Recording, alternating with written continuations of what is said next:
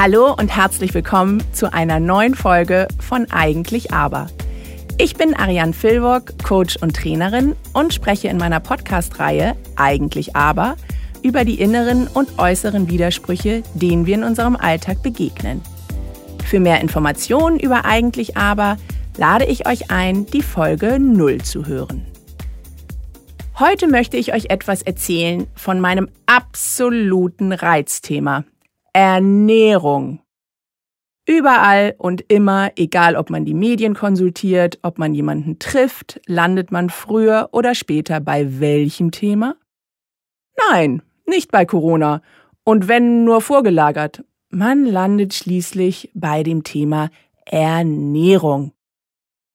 Versteht mich richtig, Ernährung ist natürlich super wichtig und ich esse auch für mein Leben gerne.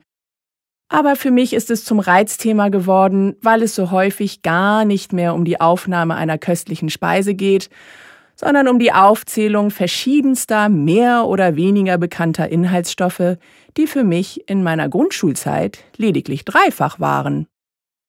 In der dritten Klasse habe ich im Sachkundeunterricht gelernt, dass wir unter drei Nährstoffen unterscheiden. Kohlenhydrate, Fett, Eiweiß. Und der Hinweis, dass sie ausbalanciert in der Nahrung vorhanden sein sollten. Das hätte mir für mein Leben gereicht. Eigentlich. Aber Ernährung. Alles hängt mit der Ernährung zusammen. Ein Damoklesschwert hängt über uns, auf dem steht der böse, böse Zucker auf der einen und der böse, böse Weizen steht auf der anderen Seite. Und dann nehmen wir noch eines mit Kuhmilch auf der einen und Fleisch auf der anderen Seite. Und wunderbare Studien haben dann natürlich auch noch zu allem Überfluss ergeben, was Weizen, was Zucker, was die Kuhmilchprodukte in uns alle so machen, zerstören, hervorrufen. Und das Schlimme ist, eigentlich weiß ich ja, dass Ernährung, Gesundheit und Psyche Schrägstrich Stress miteinander in Verbindung stehen. Aber trotzdem sträube ich mich dagegen, diesen wissenschaftlich erwiesenen Weisheiten nachzugeben. Gerade heute Morgen hatte ich mit meinem Mann darüber eine Unterhaltung, wo er lediglich gesagt hat, dass er eine Sendung gesehen habe, in der Burger und Veggie Burger, also herkömmliche Beef Burger und Veggie Burger miteinander verglichen wurden. Und er beteuerte, auch nicht zum ersten Mal, dass er bei aller Liebe zur gesunden Ernährung lieber bei Gemüse bliebe, als einen veganen Burger Patty mit 21 Zusatzstoffen zu essen. Diese Veggie-Burger kämen ihm nicht mehr ins Haus, mal ganz abgesehen davon, dass sie tatsächlich an den Geschmack eines Beefburgers nicht herankämen. Nun muss ich mal kurz eine Lanze für meinen Mann brechen. Er hat vor gar nicht langer Zeit seine Ernährung umgestellt. Mein Mann, der vor nicht mal einem Jahr gefragt hat, und was gibt's dazu, wenn ich Spargel mit Kartoffeln gekocht habe? Vegetarisch ging gerade mal bei Pasta Napoli oder mit Pesto. Bis zur Umstellung auch so ein Fall von rational weiß ich, dass ich mich anders ernähren muss und sowieso ist Fleischkonsum für die Ökobilanz, so wie wir ihn in unserem gesättigten Westen betreiben, grausam. Nur wäre jahrelang allein schon der Frühstücksteller leer geblieben, wenn ich ihm vorgeschlagen hätte, mal auf Schinken und Salami zu verzichten. Was ihn dazu bewegt hat, seine Ernährung umzustellen, bleibt seine Sache. Fakt ist, er hat das Undenkbare möglich gemacht. Fleisch ist zu 90 Prozent vom Speiseplan und Süßigkeiten fast gestrichen. Das Stück Genusstorte ist ab und zu mal drin. Und ich plage mich mit einem übertriebenen eigentlich aber herum, weil ich mich dagegen sträube, vernünftig über gesunde Ernährung nachzudenken. Wobei das stimmt nicht. Ich denke sehr viel darüber nach, sonst wäre diese Podcast-Folge wahrscheinlich erst gar nicht entstanden. Aber ich habe eben große, große Widerstände. Mein Aber ist riesig. Mit anderen Worten, eigentlich, da haben wir es wieder, hat mein Mann vollkommen recht. Aber statt sein Verhalten einfach für mich zu adaptieren, sträube ich mich mit Händen und Füßen dagegen und fühle mich, was gesunde Ernährung betrifft, immer von all denen bestätigt, die, genau wie ich, teilen, dass man es ja nicht übertreiben müsse, dass nicht alles Übel immer in der Ernährung stecke und so weiter und so fort. Macht aber weder mein Wohlbefinden besser, noch das immerwährende Gefühl, dass ich mich dem Ganzen doch mal öffnen sollte. Also gehe ich diesem inneren Widerspruch auf die Spur. Hinter dem eigentlich stecken für mich die unwiderlegbaren Fakten, die vielen Beweise von Menschen, die durch eine Ernährungsumstellung ganz viele körperliche als auch psychische Leiden vermindert oder sogar geheilt haben und ein ganz allgemeines Wohlbefinden hergestellt haben. Und bei kaum einem Thema ist das aber wichtiger zu untersuchen als bei Ernährung. Zunächst mal, wofür steht Essen bei jedem Einzelnen von uns? Ist es Genuss? Wenn ich an dem leckeren Eis im Sommer, der Lieblingstafel Schokolade, dem köstlichen Kuchen nicht vorbeigehen kann, mir einbilde, dass Filme anzuschauen nur mit was zu knabbern möglich ist, dann könnte da durchaus lediglich mangelnde Disziplin und Genuss dahinter stecken. Ich sage extra lediglich, weil es dann bedeutet, dass ich nur eine Gewohnheit ändern muss, was schwer genug ist. Aber ich habe eine gute Chance, wenn ich beachte, dass auch eine Ernährungsumstellung mit Genuss einhergehen kann, aus dem Aber ein Und zu machen. Wenn ich die Füllwörter streiche, heißt der Satz, ich möchte mich gesund ernähren und achte dabei auf ausreichend Genuss in meinem Speiseplan. Ich bin keine Ernährungswissenschaftlerin, aber kleine Tricks kenne ich inzwischen, die es mir ermöglichen, das Thema Genuss ganz gut abzudecken. Nur zu den Mahlzeiten essen, wenn Süßes, dann direkt nach dem Essen, um nur zwei zu nennen. Ich bin auch keine Health-Bloggerin, das überlasse ich anderen. Mich interessiert immer unsere Psyche hinter den Kulissen. Steht Essen allerdings für einen psychischen Ersatz, sieht die Sache anders aus. Bevor ich jetzt weiterrede, möchte ich darauf hinweisen, dass ich Coach bin und nicht Psychologin. Auch wenn es beim Coaching ebenfalls um unsere mentale Stärke geht, lässt sich alles, was ich hier behandle, nicht auf Menschen mit einer psychischen Essstörung abbilden. Das wäre vermessen meinerseits und würde dem seelischen Ungleichgewicht, das hinter einer Essstörung steht, nicht gerecht. Trotzdem haben auch Menschen, die nicht gleich eine handfeste Essstörung haben, möglicherweise ein gestörtes Verhältnis zum Essen.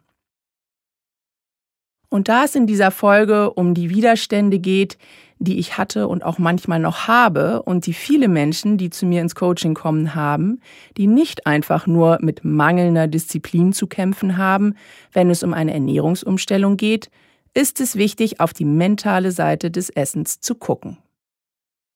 Also nochmal, was bedeutet Essen? Es heißt ja nicht umsonst Comfort Food zum Beispiel. Wenn wir herausfinden, was Essen für uns darstellt, dann können wir an die Widerstände herangehen. Natürlich ist bei jeder Untersuchung der zwei Standpunkte, die hinter einem eigentlich Aber-Konflikt stehen, ein Ziel zu sehen. Wieso ist gute Ernährung oder Ernährungsumstellung überhaupt ein Thema für mich? Vielleicht ist das Ziel auch, ich möchte schlank sein. Nur klingt gesunde Ernährung irgendwie besser für viele.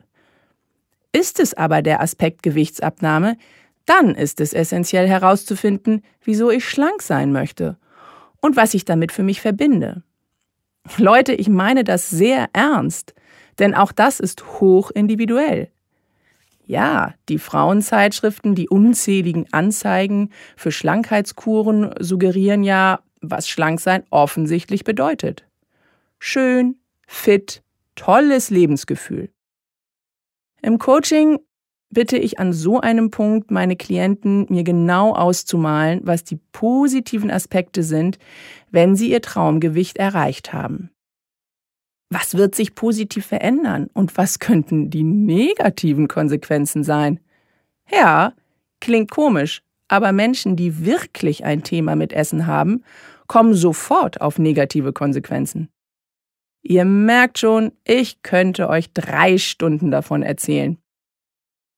Ich habe bei mir festgestellt, dass mein Widerstand derzeit Anstrengung bedeutet. Ich möchte mich nicht mit Ernährung beschäftigen, weil ich es anstrengend finde. In meiner Biografie, in meiner Kindheit hat Ernährung eine sehr große Rolle gespielt. Um die Privatsphäre meiner Geschwister zu schützen, sage ich euch jetzt nicht inwiefern. Es ist so, dass mich der Gedanke, mir Mühe zu geben, mich anzustrengen, um mich gesund zu ernähren, erschöpft. Was mir hilft? Wie immer, ich muss auf Wertesuche gehen. Gesundheit ist mir wichtig. Bequemlichkeit auch. Genuss ebenfalls. Und Wohlbefinden. Ich möchte, dass es ein Automatismus ist, dass ich mich gesund ernähre. Nicht für die Kohlenhydrate-Mafia, nicht für den perfekten Body Mass Index, sondern für mich. Einfach nur für mich. Ganz nebenbei hat meine Familie auch noch etwas davon, weil meine Stimmung einfach besser ist, wenn ich mich wohlfühle. Und auch wenn ich niemals diejenige werde, die in Entzücken gerät, wenn sie ein tolles neues Gericht ausprobieren darf, erfreue ich mich an den tollen Ideen, die mein Mann in die Küche bringt und genieße es, die Köstlichkeiten zu essen. In meinem Selbstverständnis kommt Genuss vor und auch Leichtigkeit und Gesundheit. Da ist es kein Leiden mehr, wenn ich auf die Schokolade zwischendurch verzichte und das Stück Kuchen hier und da richtet überhaupt keinen Schaden mehr an, wenn ich es genieße. Die inneren Teile, die sich immer mal wieder in den Haaren liegen, und zwar die Bequemlichkeit bzw. Leichtigkeit und die Gesundheit, haben beide eine Daseinsberechtigung. Das Wohlbefinden als übergeordnetes Ziel bringt die beiden starken Teile, wenn es brenzlig wird, zusammen. Ich stelle mir dann einen schön gedeckten Tisch vor mit lauter gesunden Köstlichkeiten. Leichtigkeit und Gesundheit können sich dann ordentlich gegenseitig liebevoll auf den Arm nehmen und das Wohlbefinden lehnt sich entspannt zurück. Ich habe innerlich immer gehofft, dass ich einen Freischein für Süßigkeiten essen bekomme, aber das ist in etwa noch unwahrscheinlicher als ein Sechser im Lotto. Ich habe unweigerlich sehr viel darüber gelernt, was Nahrungsmittel bei uns anrichten. Und ja, unter anderem, dass wir lernen sollten, Süßigkeiten wegzulassen. Ich persönlich brauche keine Erklärung, warum das eine oder andere Nahrungsmittel mir nicht gut tut, sondern ein gut funktionierendes Bauchgefühl. Süßigkeiten im Überfluss waren noch nie gut. Und wenn wir ganz ehrlich sind, spüren wir das. Mein Weg ist mir jetzt klar. Andere brauchen genau etwas anderes. Die brauchen die Erklärung der Wirkung von Nahrung auf unser Wohlbefinden. Sie finden es interessant und es tut ihnen gut. Wenn das Thema Ernährung für euch einen Widerspruch und keine Selbstverständlichkeit darstellt, dann geht auf Spurensuche. Es gibt natürlich noch die lieben Hormone, die eine Rolle spielen können. Es gibt Allergien, Unverträglichkeiten haben wir alle und es gibt Stoffwechselmechanismen, die sich bei den Menschen unterscheiden. Ernährung und Wohlbefinden hängen zusammen und wenn da noch ein eigentlich aber bei euch herumschwirrt, geht's an. Es lohnt sich. Hört vor allem auch auf, euch selbst fertig zu machen, weil ihr so schwach seid und mal 5000 Kalorien an Zucker, Chips, Gummibärchen und Alkohol zu euch genommen habt. Es gibt immer einen Grund. Und das kann auch sein, heute hau ich rein, mit Ansage, und ich werde jeden Moment genießen, auch wenn ich morgen die Quittung kriege. Euer Bauchgefühl und der logische Menschenverstand werden euch schon ganz ohne Warnung von draußen sagen, dass das nur ab und zu passieren darf. Und bitte hütet euch davor, Menschen dafür zu verurteilen, wenn sie sich nicht einfach mal so umstellen können. Nach dem Motto, ach meine Güte, man wird sich ja wohl mal zusammenreißen können und diesen Mist weglassen können. Unsere Nahrung kann so viel für uns tun, aber der Weg, das für sich umsetzen zu können, ist sehr individuell. Mit diesem Gedanken schicke ich euch auf den Weg und ich bitte meinen Mann, das Rezept für einen Veggie Burger ohne 21 Zusatzstoffe zu finden. Es grüßt euch und bis zum nächsten Mal, eure Ariane.